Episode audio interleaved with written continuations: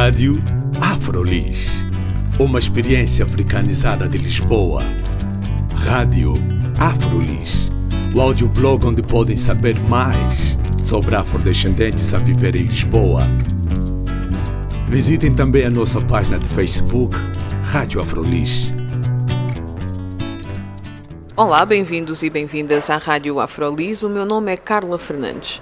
Hoje tenho como convidado Célio Dias, que tem uma vivência muito especial como desportista, como homem negro aqui em Portugal.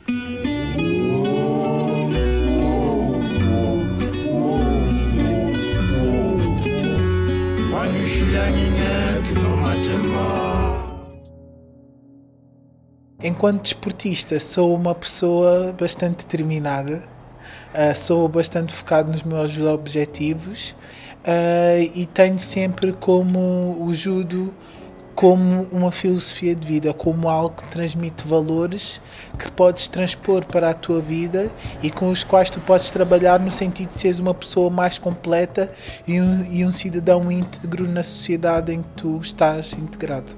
Como homem negro dentro do desporto, porque nós estávamos a falar há pouco sobre uma, a, a combinação que tu reúnes, que és homem, és negro, és homossexual e também tens uma doença mental.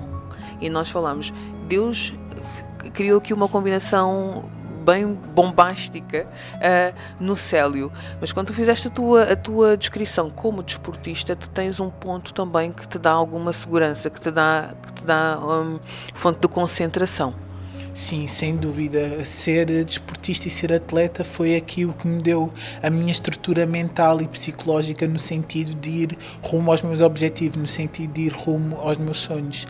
Enquanto homem negro que tem estas esta reúne estas características, uh, tenho algo a dizer no sentido também de, de empoderar as pessoas, no sentido de elas saírem das suas das sua, dos seus estigmas, dos seus armários, das suas zonas de penumbra e saírem e verem a luz do dia e dizerem que nós estamos aqui e temos uma palavra a dizer.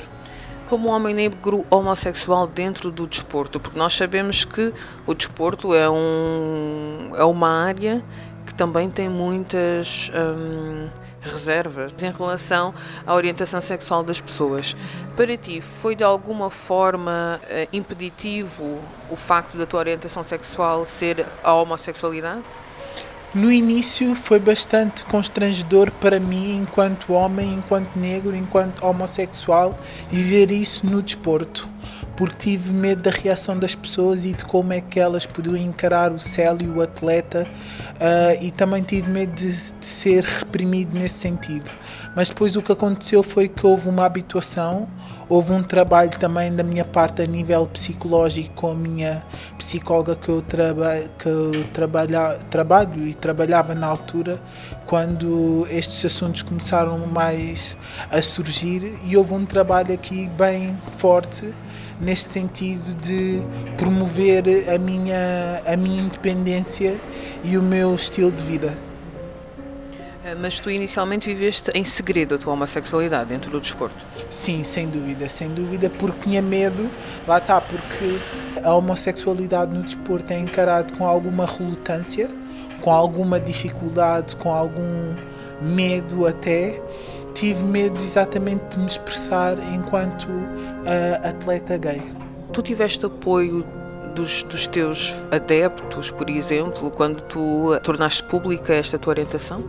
Sim, foi, foi simplesmente incrível o apoio que eu recebi de, das pessoas que seguem e acompanham, e acompanham o meu trabalho através das minhas redes sociais e fiquei agradavelmente surpreendido porque não tive nenhuma reação no, no, no meu espaço, naquilo que é o meu espaço uh, virtual, não tive reações negativas, foram só reações de positivas e de amor e de esperança e no sentido de, de uma aceitação. Fui aceito enquanto, uh, enquanto homem homossexual e desportista e houve sem dúvida também a reunião de todas as condições para que isso acontecesse. O meu coming out foi algo que foi natural, foi algo que foi espontâneo, porque foi no momento em que eu estava a dar uma entrevista ao Record e isso falou e, e falei no, no, no, tema de uma forma simplesmente natural.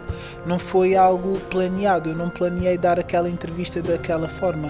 Portanto, isso também diz muito desta, desta minha da naturalidade com que eu vivo no meu dia a dia a minha orientação sexual, porque penso que é algo que é um detalhe e não que, e não, e, e que não me define enquanto pessoa. Eu queria mesmo falar deste aspecto da homossexualidade num homem negro, porque muitas vezes na própria comunidade negra também existe hum, muita relutância, não é? Em falar mais sobre a questão da homossexualidade, não tanto aceitar, também talvez aceitar, né? E as pessoas às vezes têm medo de de fazer o coming out, como tu disseste. Um, tu tiveste o apoio da tua família, de amigos, porque agora falaste da questão das redes, né? das redes sociais, mais em termos virtuais, mas no dia a dia, uh, os teus amigos, a tua família, tu tiveste apoio deles?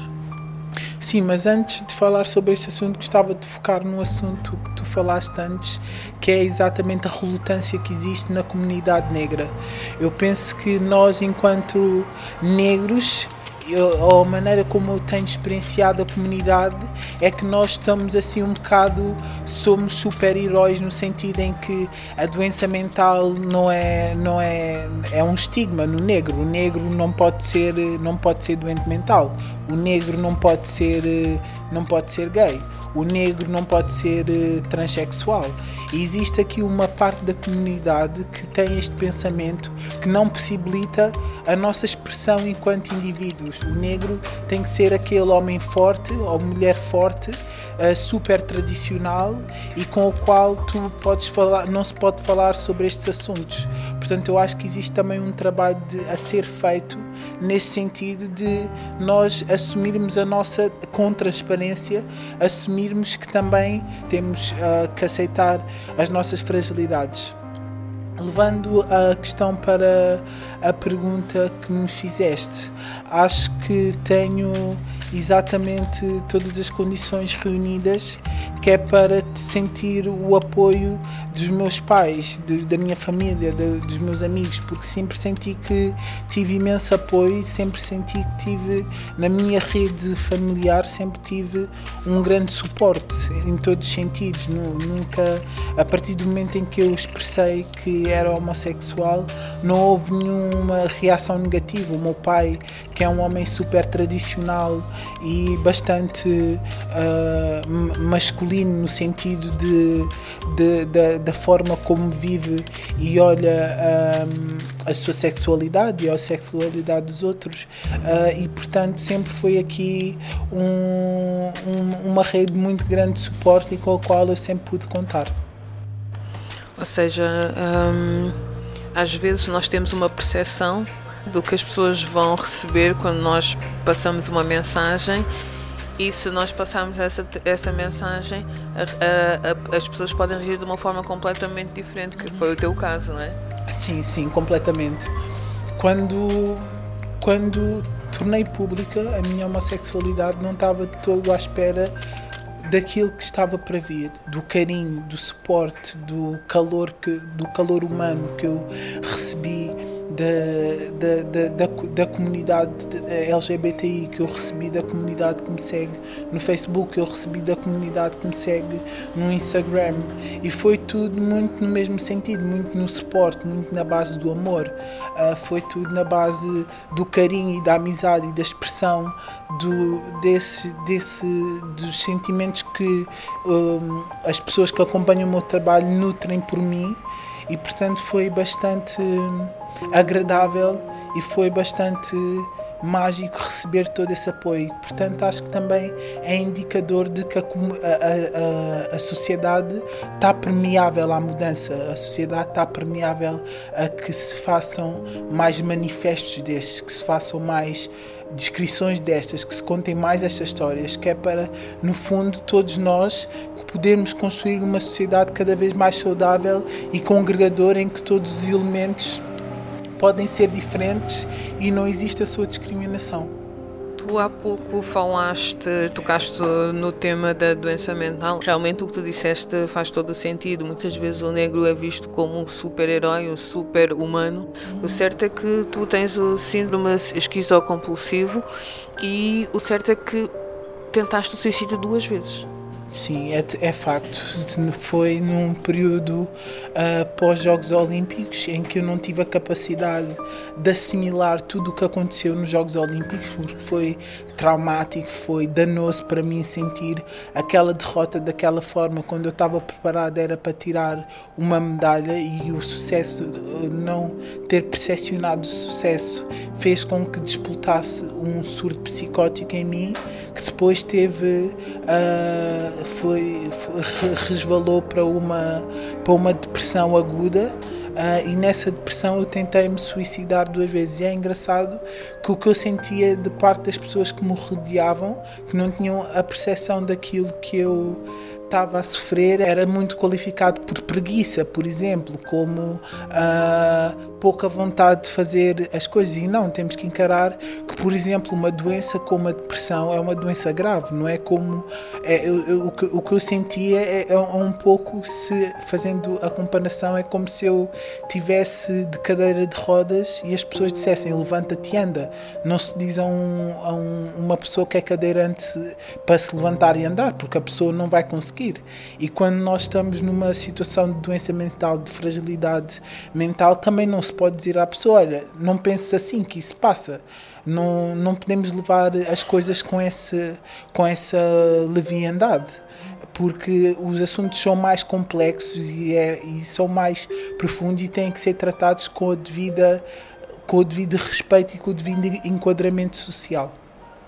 E tu superaste isso tudo com apoio também, claro, com um acompanhamento profissional.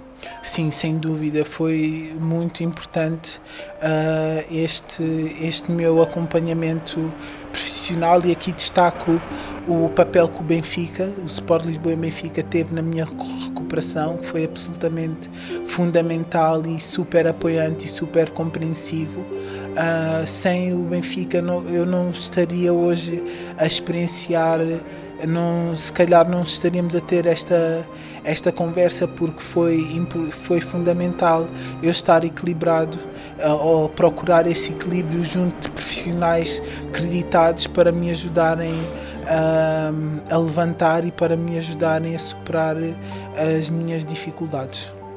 O que é que tu gostarias de dizer à comunidade negra uh, sobre estas duas questões, homossexualidade e doença mental? O que eu queria dizer à comunidade negra é que nós somos muito complexos, temos uma riqueza de cultura muito densa, muito profunda e tudo isso transforma-nos e tudo isso nos acrescenta, mas não é por isso que nós deixamos de poder manifestar fragilidades. E as fragilidades fazem parte daquilo que nos é diferente e faz parte daquilo de quem nós somos. E portanto tem que haver uma, um trabalho no sentido de nós colaborarmos com as pessoas que são diferentes, no sentido de as enquadrar socialmente e, e dar-lhes um valor acrescentado de que é possível ser-se diferente numa sociedade mais igualitária.